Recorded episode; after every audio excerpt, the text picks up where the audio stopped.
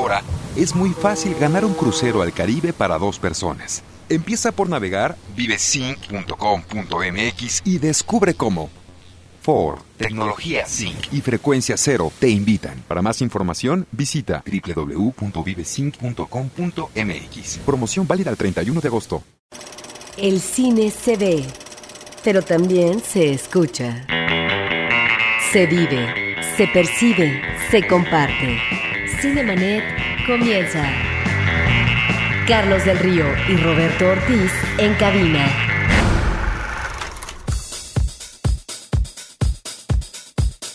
Cinemanet, yo soy Carlos del Río. Roberto Ortiz, muy buenos días. Buenos días al público que nos está escuchando, Carlos. En esta ocasión vamos a hablar no solamente de la otra cartelera a propósito de un ciclo importante como es la nueva ola francesa, sino también del estreno esperado por el público desde hace varios meses y que seguramente es de los que están basados en un cómic el más estruendoso, el más definitivo de la temporada. Batman The Dark Knight, vamos a platicar de eso. Vamos a platicar también de Woody Allen, tenemos pretextos para hablar de él y también de Clint Eastwood. Así que no se vayan porque habrá también sorpresas, memorabilia y DVDs para nuestro público. Comenzamos. Cartelera. Los estrenos en pantalla grande. Go ahead, make my day. Pues Roberto Ortiz, de semanas en las que hemos tenido entre 7 y 9 estrenos, llevamos ya varias en las que son pocas las películas nuevas que aparecen en cartelera y esto se debe a que son las eh, famosas eh, propuestas de verano hollywoodenses que llegan y acaparan las salas. En esta semana únicamente tres cintas llegan a cartelera. Una de ellas es Viaje al centro de la Tierra, una nueva versión, la enésima versión sobre la novela de Julio Verne. Eh, por lo que vemos en los cortos de la película, no está particularmente apegada a la historia, salvo que hay un grupo de gente que viaja con destino al centro de la Tierra. No creo que haya nada más cercano. La película se presenta en México en su versión doblada al español, en muy pocas salas, porque además está en tercera dimensión y al menos eh, en la sala a la que fuimos Roberto y yo a dos cines de Avenida Universidad, cadenas distintas y en ninguna de las dos estaba la sala lista para ver la película, así que no hubo manera de verla para comentarla. La cinta está protagonizada por Brendan Fraser y eh, pues bueno, eh, ya que tampoco la distribuidora ofreció mucha información, no hay más que decir, a menos que tengas un comentario, Roberto, Pues sobre, es- sobre que se hagan versiones y versiones y versiones de un mismo libro. Es la película fantasma. Literalmente, como los personajes van al centro de la Tierra, pues no sabemos nada de ellos hasta el momento. Yo consideraba el día de ayer aventarme un buen programa doble, eh, la película de Batman y luego esta película de corte fantástico que eh, ha llevado ya el cine en varias ocasiones, pero resulta que no estaba en cartelera.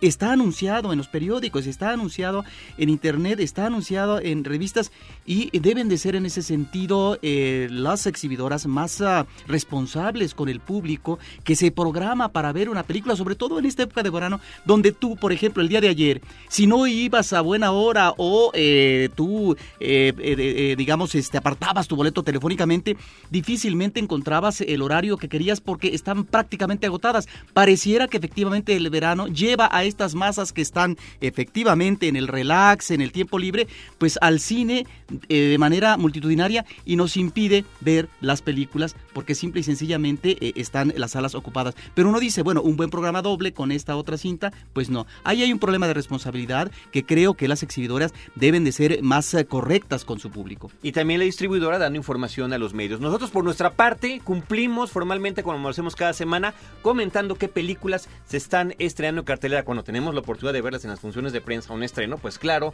las platicamos de una manera distinta. Así que viaja al centro de la Tierra en tercera dimensión, pocas salas y únicamente, únicamente doblada al español. También únicamente doblada al español, La Isla de Nim, Nim's Island, una película dirigida por Jennifer Flackett y Mark Levin, codirigida, y que eh, protagoniza en primer lugar, eso sí es importante mencionarlo, Abigail Breslin, esta niña que digamos que saltó a la fama a partir de Little Miss Sunshine, la pequeña Miss Sunshine, y que ahora comparte créditos con una actriz que inició su carrera justamente como actriz infantil, Jodie Foster. Eh, les, les acompaña también Gerard Butler, que a él lo tenemos bien identificado y recordado por su papel de Leónidas en 300. Aquí hace un doble papel, el de Jack Russo, el padre de Abigail Breslin, y el de Alex Robert. Alex Robert es un héroe de aventuras de una serie de libros que escribe Jodie Foster. Pero eh, su personaje es completamente diferente a lo que ella es en la vida real. Mientras ella le tiene miedo a salir de su propio departamento en esta enfermedad que creo que se llama agorafobia, él, él es un aventurero que va a todos los rincones del planeta, se enfrenta a todos los peligros por cielo, mar y tierra. Abigail Breslin, por su parte, es una niña eh, huérfana, hija de un eh, experto biólogo marino que vive en una isla remota haciendo el papá una serie de investigaciones. La mamá era oceanógrafa, pero eh, falleció cuando ella era muy pequeña. Así que esta niña vive prácticamente como si la isla fuera su parque de aventura, su propio parque personal, y es una niña bastante aventada. Y ahí está, creo que la parte interesante de la película, la contraposición entre la personalidad del personaje de la niña y el de Jodie Foster. ¿Cómo le va a, a Jodie Foster en estos menesteres, en este tipo de papel? Fíjate que creo que bien, salvo algunas cuestiones ahí de, de, de slapstick, de esta comedia física que a lo mejor no es necesaria en su caso, me parece que de manera bastante digna lleva la película. Eso sí, es una de estas cintas que está absolutamente encaminada al público infantil. Eh, si no fuera por esa razón, digo, hay otras películas que también lo son, como Toy Story, por ejemplo, ¿no? Pero que también apelan al, al humor que puede recibir un padre de familia o una persona mayor. Aquí siento que sí la carga está destinada a los niños, aunque tiene momentos, la verdad, bastante entretenidos. Creo que es una apuesta interesante, eh, bastante sana, digo, no porque las películas deban o no serlo, pero en este caso es una película muy disfrutable a nivel Blanca. familiar. Blanca. Así es, Roberto Ortiz. Bueno, pues esos son dos de los estrenos que tenemos y el que sigue es este. La Palomita de Oro. Película de la semana. This is blasphemy. This is madness. This is Sparta! Película de la semana, película posiblemente, Roberto, yo sería muy atrevido en decirlo como quizá una película de la temporada, la película del verano, Batman The Dark Knight, Batman El Caballero de la Noche, dirigida por Christopher Nolan, que regresa este hombre que dirigió Memento, que dirigió la anterior película también de Batman Inicia, donde renace de una forma distinta este superhéroe para nuevas generaciones, contado, si bien conservando, por supuesto que eso es lo más importante, los elementos básicos de este héroe, bueno, pues los le dan una suerte de adaptación y reinvención para las nuevas generaciones. Nos acompaña esta mañana y quiero darle la bienvenida a Carlos Gómez, que es amigo nuestro, él es crítico de cine, es editor de una revista especializada sobre cine y eh, bueno, hay varias razones para que él esté aquí con nosotros. De entrada, en principio, porque él estuvo haciendo la cobertura de, de, la cuestión de Batman desde hace muchos meses, inclusive desde el año pasado. La revista que edita fue invitada al set de la película, a, la filmación en Chicago. Realmente lo que nosotros vemos como ciudad gótica en el cine es Chicago. Pero además tuvo la oportunidad de platicar con quienes participaron en, este, en esta producción, incluido Heath Ledger, el desaparecido Heath Ledger, y la plática que sostuvieron en, en, ese entonces, en agosto, ¿verdad, Tocayo? En agosto, sí. Agosto del año pasado, agosto de 2007, durante la filmación de eh, Batman The Dark Knight, es la última eh, conversación, la última entrevista que se tiene registrada de Heath Ledger con algún medio mexicano. Sí, bueno, de Latinoamérica también. De Latinoamérica. Sí. Bienvenido, Tocayo. Muchas gracias, gracias Roberto, gracias Tocayo. Eh, la verdad es que hasta ahorita estamos tomando en cuenta la repercusión que tuvo esa última entrevista, ¿no? Uno, uno, pues cuando va a hacer su trabajo uno piensa que pues un actor va a morir antes del estreno, ¿no? Y... sobre todo siendo jóvenes, ¿no? Digo, hay casos cuando hay gente que está enferma, que es mayor, bueno, mil cosas pueden pasar. Entre el proceso, que también es muy arduo, no solo de la filmación, sino de la postproducción de este tipo de películas y después su lanzamiento global, que hay que decirlo, es importante mencionar que al menos en nuestro país se estrena la película al mismo tiempo que lo está haciendo en Estados Unidos, como fue también el caso de Hellboy y algunas otras de las películas que hemos visto este verano. Si quieres, Tocayo, arrancamos primero con los comentarios de la película. Por favor. Eh, lo, lo, que opinemos al respecto y ya después compartir con nosotros estas experiencias que tuviste. Órale. Bueno, yo creo que es eh, la mejor película que se ha hecho de Batman. Digo, efectivamente, el arranque por parte de Tim Burton es excepcional, estilísticamente hablando, como puesta en imágenes, como concepto estético.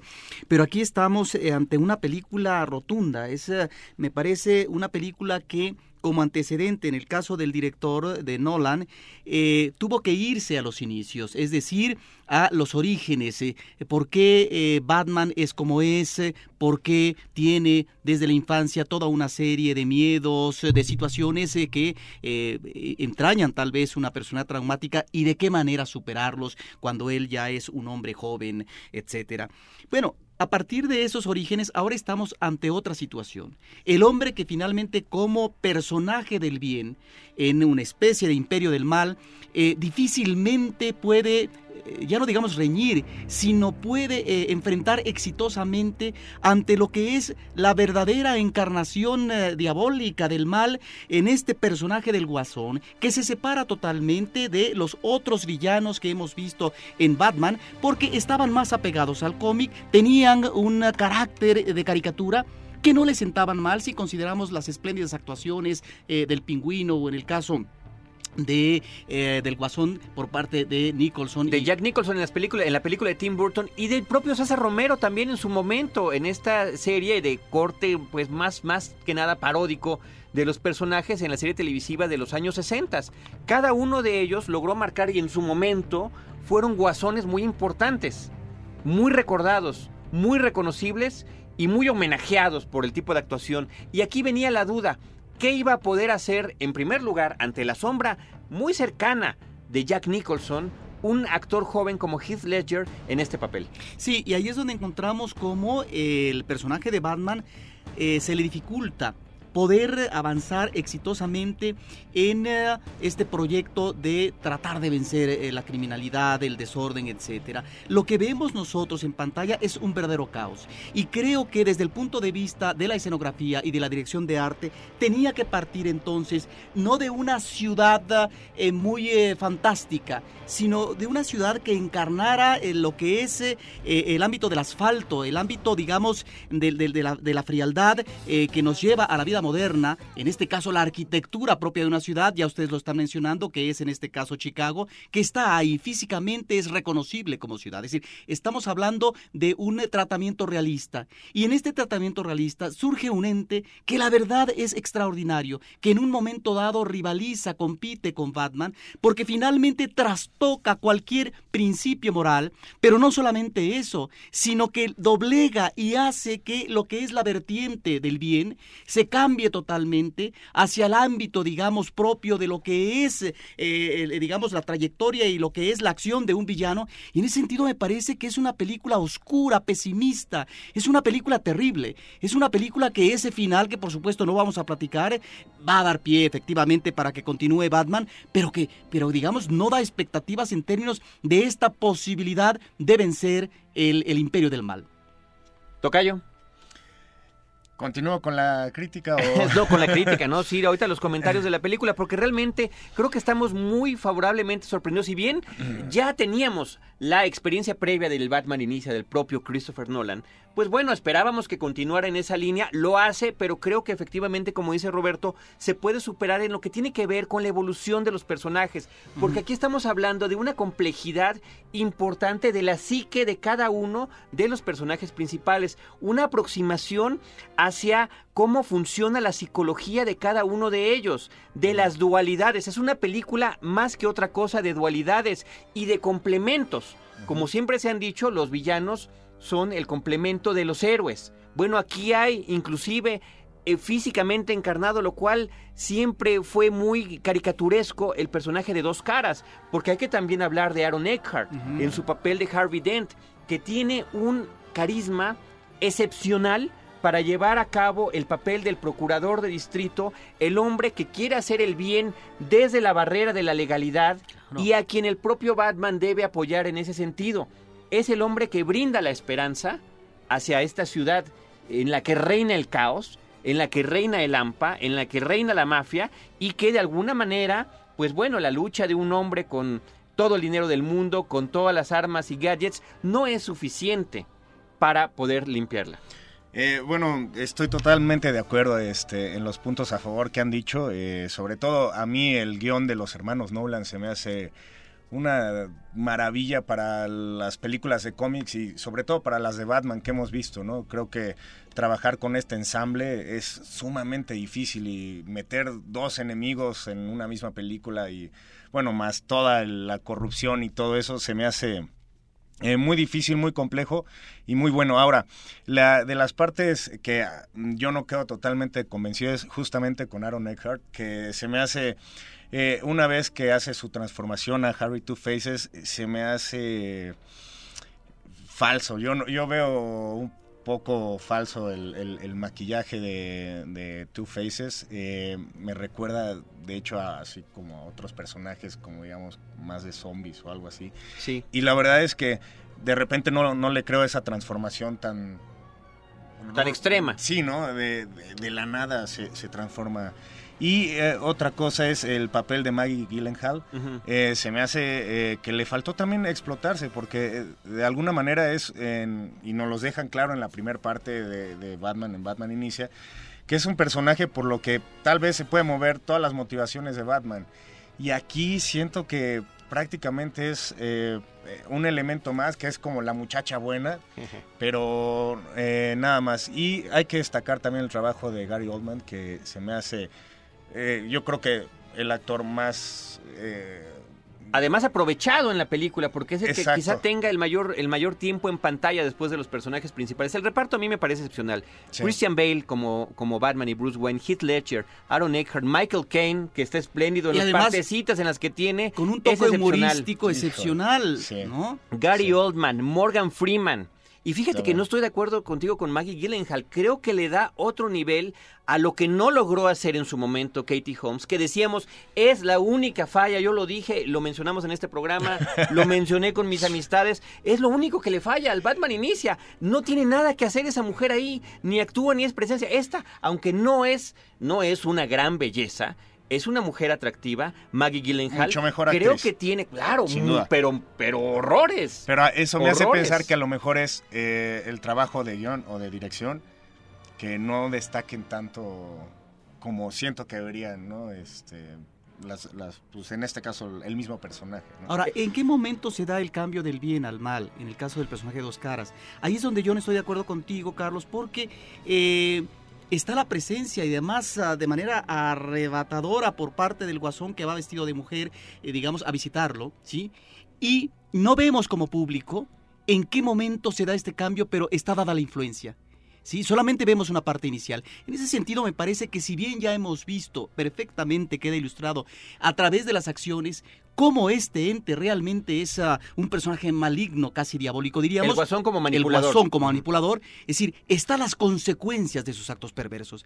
Entonces, eh, en ese sentido, sí, el paso, el puente que da, eh, que puede ser muy, muy, muy breve, para, para iniciar en un camino, es decir, que lo va a llevar al otro lado de la moneda, me parece que está bien planteado. El otro como lado de la moneda. literalmente, literalmente el otro lado de la moneda. Sí, bueno, pienso que, digo, tienes razón ahí, a lo mejor no, no vemos este clic, ¿no? Que de repente dice, voy a ser el malo, malo, malo. Sin embargo, eh, a mí sí me hizo falta eh, decir, bueno, pues, de, de, dónde eh, este, este personaje que es el caballero blanco, que lo comparan con este, las formas estructuradas de, de la legalidad, de, ¿por qué de repente puede ponerle una pistola en la cabeza a un niño, ¿no? O sea, como que dije, no sé, no, no me la creí tanto. Y aparte también como que no me creí mucho el trabajo de, Aaron Eckhart. ¿eh? A lo mejor también es por ahí. Eh, pero tienes razón, nos hace falta a lo mejor ver ese clic, que mucho es eh, impulsado por esa escena maravillosa que creo que es de las mejores, este, el guasón estando en, en, en la enfermería, ¿no?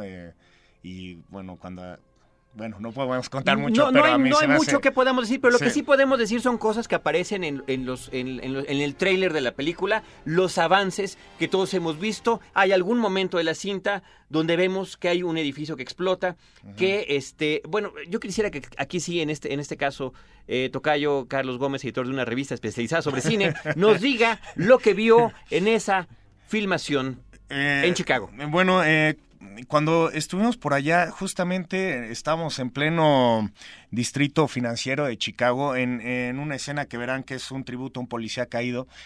Eh, una, unos días antes habían volteado este camión que también se ve en el tráiler Tocayo. Y este, y bueno, ahí nos comentaban los productores que fue la primera vez en la historia que se volteaba un camión de tal manera, ¿no? Digamos de forma vertical. Eh, y estaban muy emocionados y eh, también estaban, la verdad es que, bueno, uno como periodista, eh, bueno, ve una, desde lejitos ve este tributo de policías marchando y dobles de, Ciudad Gótica, entonces... la verdad, la, después de muchas horas de ver lo mismo, este, uno pues empieza a cuestionar sobre otras cosas y Ahí nos platicaban que, bueno, eh, una de las escenas más grandes iba a ser justamente la explosión de, un hospital. Y nos contaban ahí que justamente habían conseguido un hospital que, iban a dinamitar y que, bueno, pues ellos dijeron, ¿saben qué? Yo les pago este, la demolición de este hospital, pero déjenme filmarlo, déjenme mm. adaptarlo.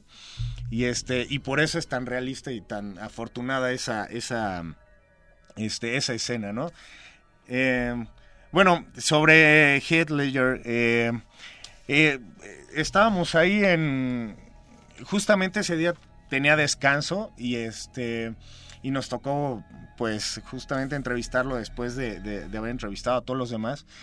A todos los demás que son quienes. Ah, bueno, a Christopher Nolan, a Aaron Eckhart, eh, a los creadores de vestuario, a la producción, bueno, al productor y este esa vez no trabajaba Maggie Gyllenhaal y Ay, a Michael Caine también, que un, un tipazo, una de esas cosas que agradece uno de estar en esta chamba, ¿no? Entrevistar a, esta leyenda. Pero bueno, eh, eh, sobre Heath Ledger, eh, mira, desde que entró, yo vi como, este, sobre todo las colegas de la, de la prensa, cómo se transformaron, ¿no? El personal femenino reaccionó a la, presencia. y, miren, hay, que decirlo, la verdad sí era un tipo muy bien parecido, este alto, fornido, llevaba un sombrero que trataba de cubrir todavía sus mechones verdes. Y este, y bueno, ahí raros, este, y pero cuando entró sí fue de esas ondas que tienes una presencia grande y mucho carisma y te digo, este, pues luego, luego vi como mis compañeras así empezaban a desabrocharse un botoncito más, a empezar a hacer como preguntas, este, nada más por preguntar, no sé, para tener la atención, pero bueno, entre las cosas que nos pudo decir, que en ese momento, pues, eh, obviamente era bien diferente eh, la forma en que se percibía que alguien iba a ser un, un Joker, era, de entrada es, ¿qué onda con Jack Nicholson, no? Y él dijo, por supuesto que admiro a Jack. No he platicado con él directamente, pero eh, Christopher Nolan y yo desde el principio supimos que queríamos hacer algo diferente, irnos por otra dirección. Y este, lo que decía Roberto, él lo mencionó, yo no quiero hacer una caricatura. Nuestro Batman no es una caricatura. Lo mío es un eh, es mucho más humano con todo lo oscuro y los eh, y los problemas que puede tener un humano, ¿no? Decía que él se había encerrado un par de semanas en Inglaterra para trabajar sobre estos eh, conceptos eh, que pues ser un psicópata, ser una persona que tiene poca eh, poca ¿cómo se llama? Por razón así de hacer las cosas, que, que, no mide las consecuencias. Y decía que era muy inconsistente su personaje. O sea, él tenía que actuar a alguien que no fuera ni malo ni bueno, ni chistoso, ni serio, y que eso le había dado una libertad tan grande que se había convertido en uno de sus personajes favoritos porque le había dado eh, lo que quisiera hacer prácticamente. Eh, se encerró ahí, ahí trabajó sobre las voces, eh, leyó muchos cómics.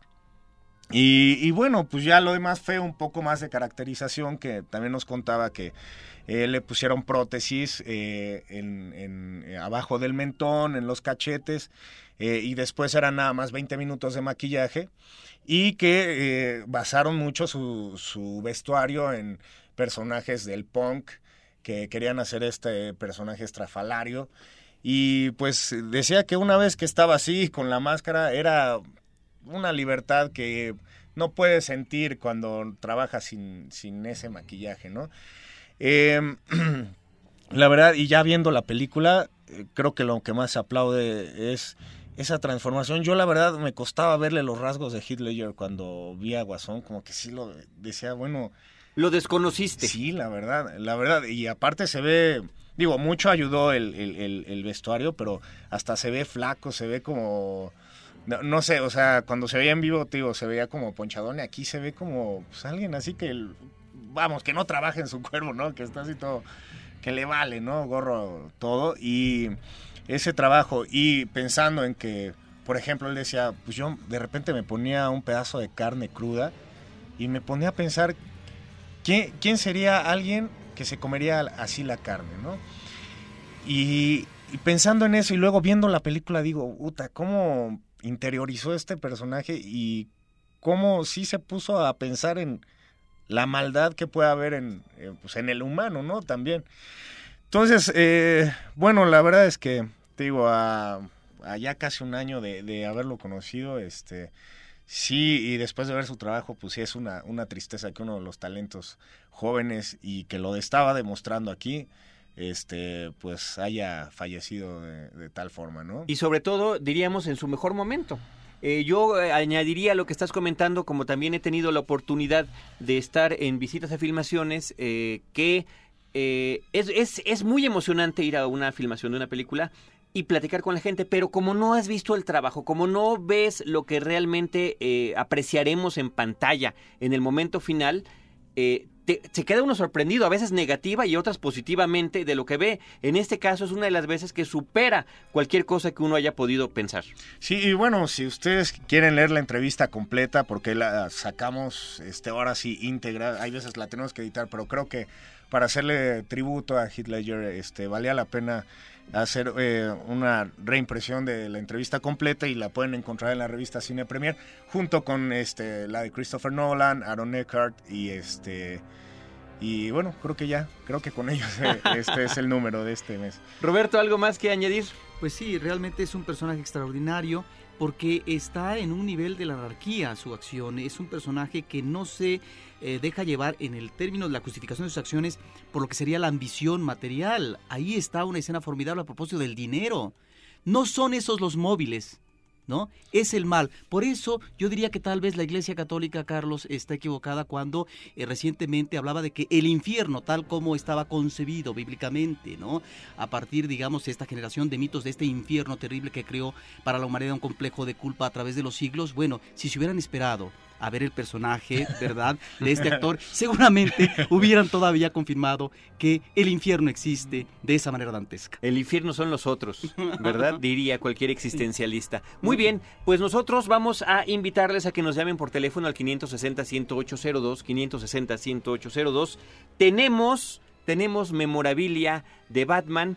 Y eh, bueno, aprovecho para darle las gracias a nuestro invitado, Carlos Gómez. Muchas Iniesta, saludos a la familia Iniesta, por cierto. Y saludos a mi próxima esposa.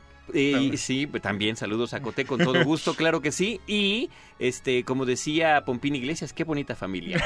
Qué bonita familia. Gracias, Tocayo. Este, muchas gracias por habernos acompañado. Eh, nosotros vamos a hacer nuestro corte. And here we go. La película más esperada del verano llega a Cinemanet en forma de camiseta conmemorativa. Batman, el Caballero de la Noche. Escribe a promociones@cinemanet.com.mx y responde una sencilla trivia para llevarte tan apreciada prenda. It's simple. Kill the Batman. Cine que se lleva en estampado solo con Warner Brothers y Cinemanet. EON 4.5 Conéctate al mundo de la tecnología y los negocios con EON 4.5, un podcast de frecuencia cero. www.frecuenciacero.com.mx. Cinemanet.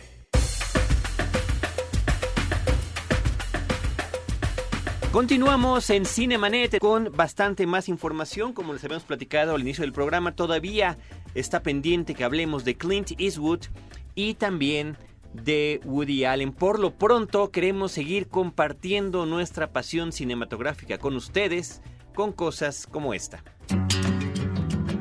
En los años 80, la Guerra Fría estaba en pleno desarrollo. Un congresista tejano puso sus ojos en la ocupación de Afganistán. Esta es la historia de su guerra. Juego de poder. Dirigida por Mike Nichols. Escribe a promociones@cinemanet.com.mx y dinos el nombre de uno de los actores de la cinta para llevarte el DVD a casa. Cine de historia secreta. Solo con Warner Brothers y Cinemanet.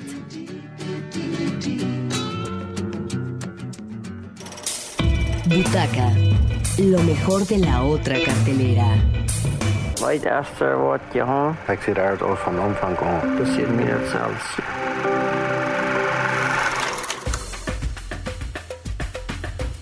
Juego de Poder, el título original de esta película es Charlie Wilson's War y a mí me parece muy interesante porque trata sobre un tema apasionante de la historia mundial, pero que particularmente protagoniza Estados Unidos, que es el de la Guerra Fría y este ver los eh, eh, entre telones de la política estadounidense al respecto. ¿Por qué? Porque además la Guerra Fría tuvo una repercusión poderosísima en el cine hollywoodense desde que inició después de la Segunda Guerra Mundial y no terminó, no terminó cuando cayó el muro de Berlín en 1989, sino que siguieron haciéndose películas donde los comunistas y los rusos eran los malos eh, ya sea porque estaban ubicadas en esa época o porque era lo que quedaba, lo que quedaba de aquel entonces.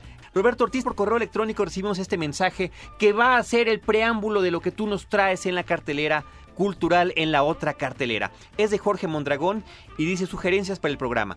Felicitaciones a todo el equipo por la labor que realizan. Muchísimas gracias. Queremos pedirles, si es posible, hablaran de forma un poco más profunda sobre las películas a exhibirse en el ciclo de la nueva ola de la Cineteca Nacional, así como el ciclo de Woody Allen los años recientes y de la colaboración de uno de sus productores recientemente fallecido, Charles Joffe. Agradezco su atención y ojalá sea tomada en cuenta mi petición. Muchos saludos y mis mejores deseos para el programa. Pues muchísimas gracias, al contrario, Jorge Mondragón, por estar al pendiente de nosotros y hacer esta participación y esta forma de compartir el cine completamente interactiva.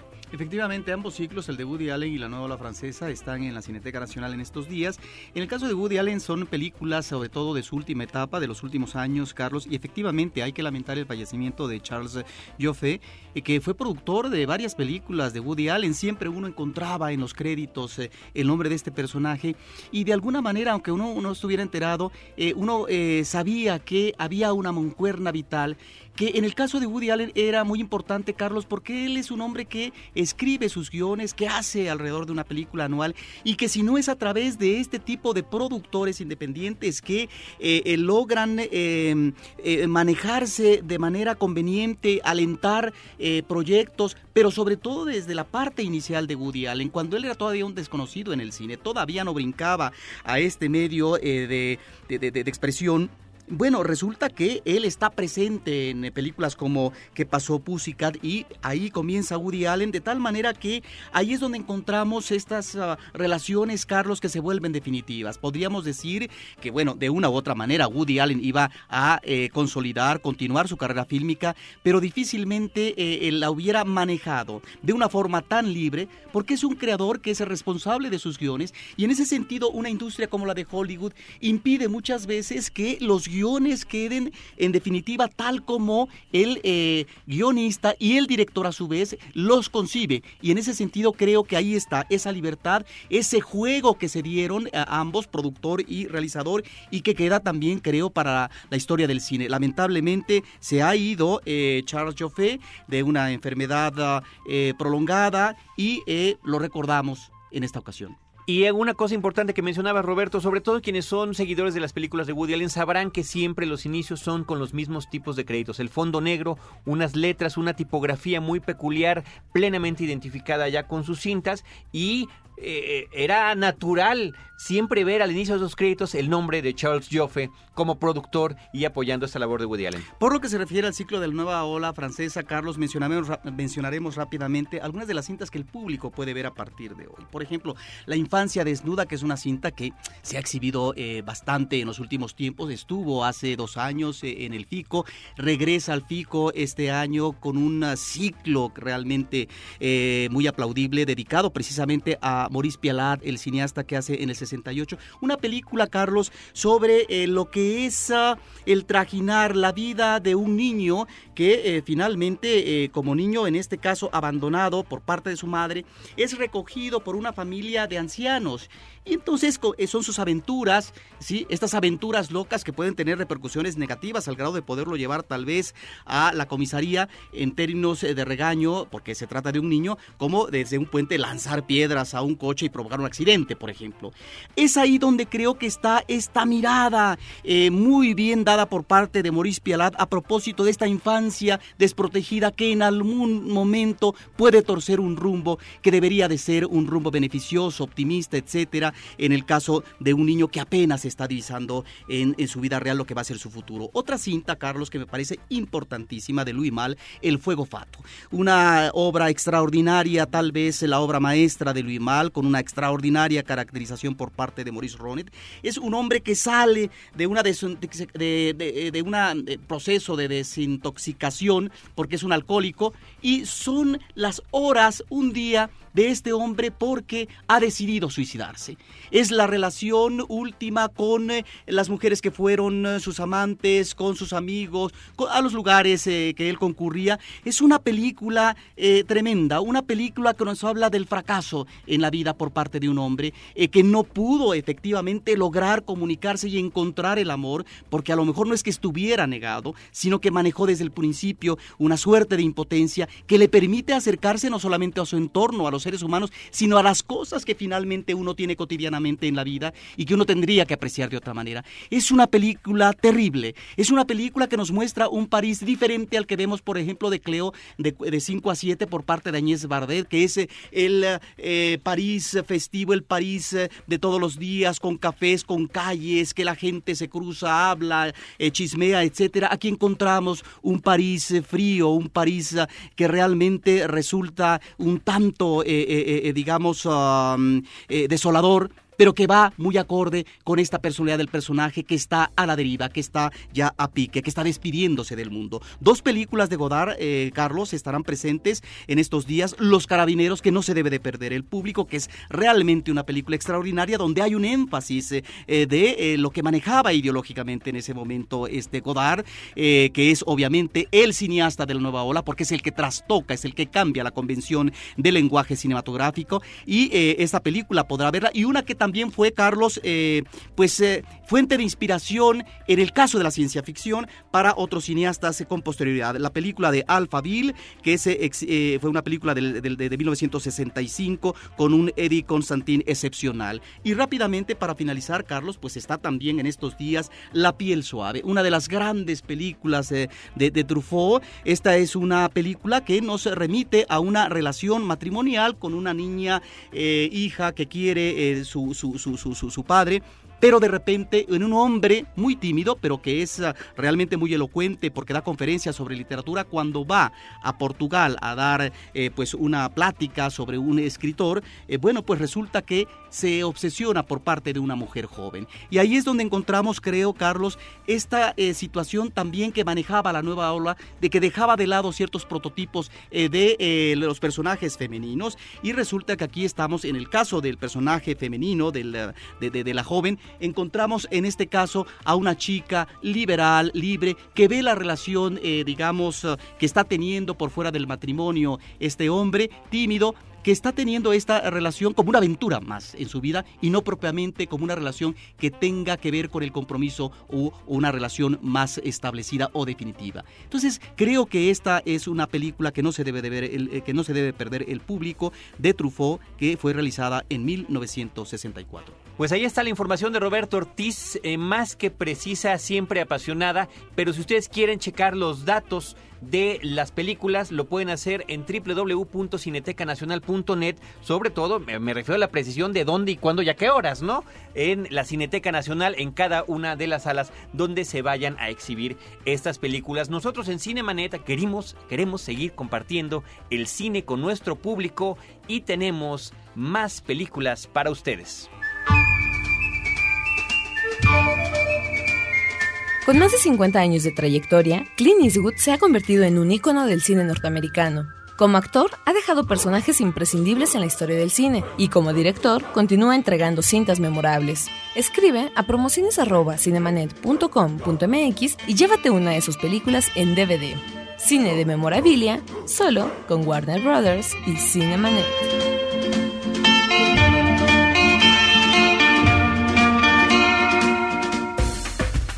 Roberto Ortiz, ese sí es un regalazo que se aprecia. Yo soy, me declaro abiertamente, salgo del closet y lo digo, fanático de Woody, de Woody Allen. De Woody Allen también, claro, pero de Clint Eastwood. De Clint Eastwood en su faceta de actor, de Clint Eastwood en su faceta de director. Es un hombre que nos ha traído cine desde mediados de los años 60 hasta la fecha, con presencia en la pantalla grande, lo tuvo también en la pantalla chica en su momento y que ahora, eh, gracias a una distribuidora de películas que están reeditando a propósito del aniversario número 85 de Warner Brothers, sus películas en DVD. Y por lo pronto, para seguir compartiendo nuestra pasión sobre Clint Eastwood, hemos preparado este material.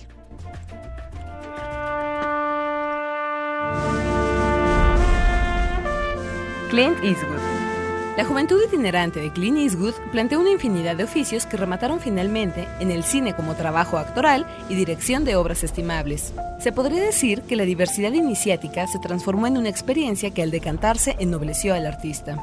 De otra manera, no podrían explicarse sus variadas, inteligentes y agudas incursiones genéricas. Pasaron varios años para que cobrara relevancia en Estados Unidos como actor. Debió ser en Europa donde lograría su entronización al lado de Sergio Leone con una trilogía del western en la que El bueno, el malo y el feo de 1966 introdujo una variante del cowboy desaliñado y duro frente al dolor y la muerte abrupta. Harry el Sucio de 1971 fue una cinta que lo marcó en la vertiente del thriller policíaco debido a la rudeza de un agente cuyos métodos violentos lo separaban de la corrección legal. But being this is a 44 Magnum, the most powerful handgun in the world, and would blow your head clean off, you've got to ask yourself one question. Do I feel lucky? Well, do you, punk? A partir de los 70 y sin abandonar su rol actoral, pasó a ocupar la silla detrás de las cámaras para confeccionar una serie de obras significativas. El western que rememora el pasado sudista, El forajido de Josie Wales, 1976. La visión crítica de la invasión de Estados Unidos a Granada, El Sargento de Hierro, 1986. El homenaje sentido al saxofonista Charlie Parker, Birth, 1988. Ladies and gentlemen, let's hear it for the man of the century. Charlie Parker's in town. All right, what do you think about Yard La recreación de una película de John Huston, Cazador Blanco, Corazón Negro, de 1989. La generosa retribución al género por antonomasia estadounidense, Los Imperdonables, de 1992. El sueño inútil de un infante con un delincuente, Un Mundo Perfecto, 1993. Are you gonna shoot me? Oh, hell no. Me and you are friends. There's no such thing as a perfect world. Kevin Costner, Because now we know who's in charge. Clint Eastwood.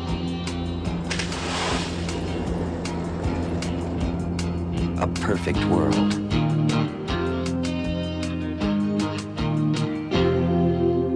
El melodrama sublime de una madre amorosa que en alguna ocasión fue infiel. Los puentes de Madison de 1995. Las revelaciones oscuras en una ciudad sureña.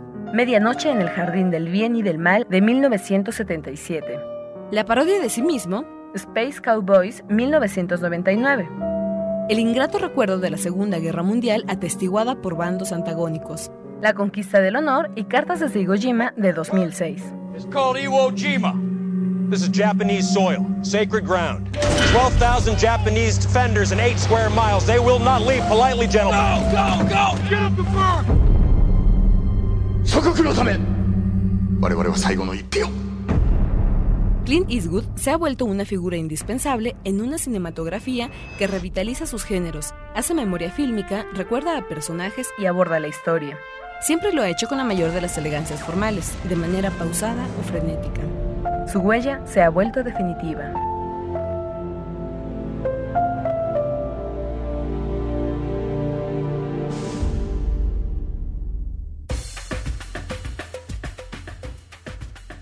Pues ahí está Roberto Ortiz, parte de lo que hemos comentado sobre Clint Eastwood. Yo creo que es un hombre al que definitivamente habrá que dedicarle algún programa completo. Eh, insisto, la carrera de él es demasiado larga como para de verdad abundar. Digo, tendrá esta parte, insisto yo, poco conocida en México de su participación televisiva en una serie de western, eh, blanco y negro. Eh, desde finales de los años 50 hasta mediados de los 60. Después esta incursión, esta aventura de irse a hacer westerns a Europa con Sergio Leone, donde lo único que compartían era que eh, Sergio Leone sabía decir goodbye y eh, Clint sabía decir arrivederci. O sea, cada uno sabía cómo despedirse del otro cuando acababa la escena, pero bueno, poco a poco aprendieron un poco más. Bueno, y además, si no se va a Europa, tal vez difícilmente hubiera continuado esta trayectoria que nos arroja muchos filmes eh, actuados, pero también dirigidos por parte de Clint Eastwood en diferentes géneros.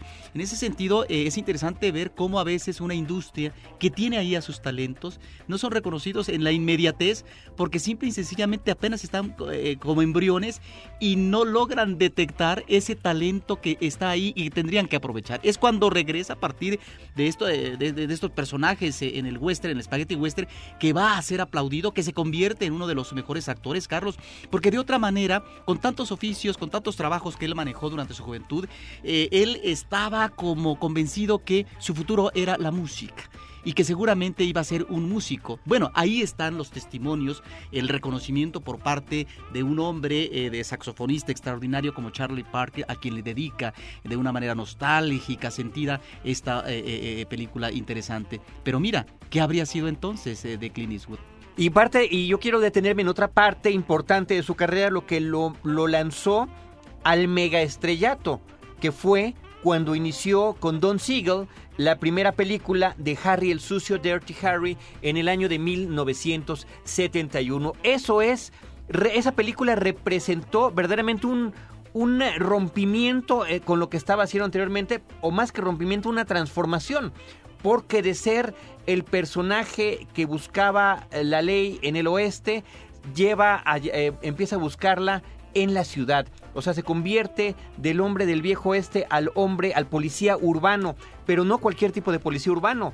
Se trata de este hombre que cuando encuentra las trabas de lo que tiene, de la diferencia que hay entre la justicia y la ley, o sea, la justicia eh, como tal no tiene mucho que ver con la ley, con, con, el aparato burocrático, con lo establecido por los políticos. Y es cuando él empieza a buscar como policía la ley por su propio lado. Creo que el personaje de Harry el Sucio y las cuatro secuelas que tuvo la cinta, eh, además una dirigida por él mismo, marcaron toda una época, Roberto, que de alguna manera influyó definitivamente en el cine por venir. Así que ya seguiremos hablando de Clint Eastwood con más detalle, pero por lo pronto y relacionado con él vamos a hablar de esto. La lista. Las 5 de Cinemanet. I'll be back. Pues decíamos que justamente a partir de las películas de Harry el Sucio, que son Harry el Sucio, eh, Magnum 44, Sin Miedo a la Muerte, Impacto Fulminante y Sala de Espera al Infierno, que son los títulos como se conocieron en México. Un es Dirty Harry, Magnum, 40, eh, Magnum Force, The Enforcer, Sudden Impact y The Deadpool. Bueno, pues empieza a haber una verdadera oleada tanto en cine y televisión de programas que tienen que ver con el lado de la ley en la ciudad, de detectives y de policías. O sea, sin, sin Harry el Sucio no hubiéramos tenido las calles de San Francisco, Koyak, Canon, Beretta, Starsky Hodge, este tipo de programas. Pero por lo pronto vamos a hacer una lista que hemos preparado sobre eh, influencias que podemos considerar directas. Porque este, esta, esta vertiente se sintió en los 70s y en los 80s. En el número 5 tenemos un programa televisivo que se llamaba Hunter. Justamente es el, nombre del, eh, actor, eh, del personaje protagónico, el detective Rick Hunter, que se basaba, por supuesto, en métodos violentos para hacer valer la ley. En el número 4 otra serie televisiva, esta que era también una parodia directa, Sledgehammer. Sledgehammer era un detective en Los Ángeles, también hiperviolento, torpe, pero que no podía contar al igual que Harry el Sucio con su Magnum número 44. En el número 3, y esto además admitido por el propio guionista de la película Duro de Matar. El personaje que interpreta Bruce Willis, el de el oficial John McClane, está eh, basado también en Harry el Sucio, en la forma en la que en algún momento debe de decir hasta aquí llegan mis responsabilidades, pero ¿qué más puedo yo hacer al respecto? El mismo caso es el de Martin Riggs en las películas de Arma Mortal. Insisto, en este caso también en documentales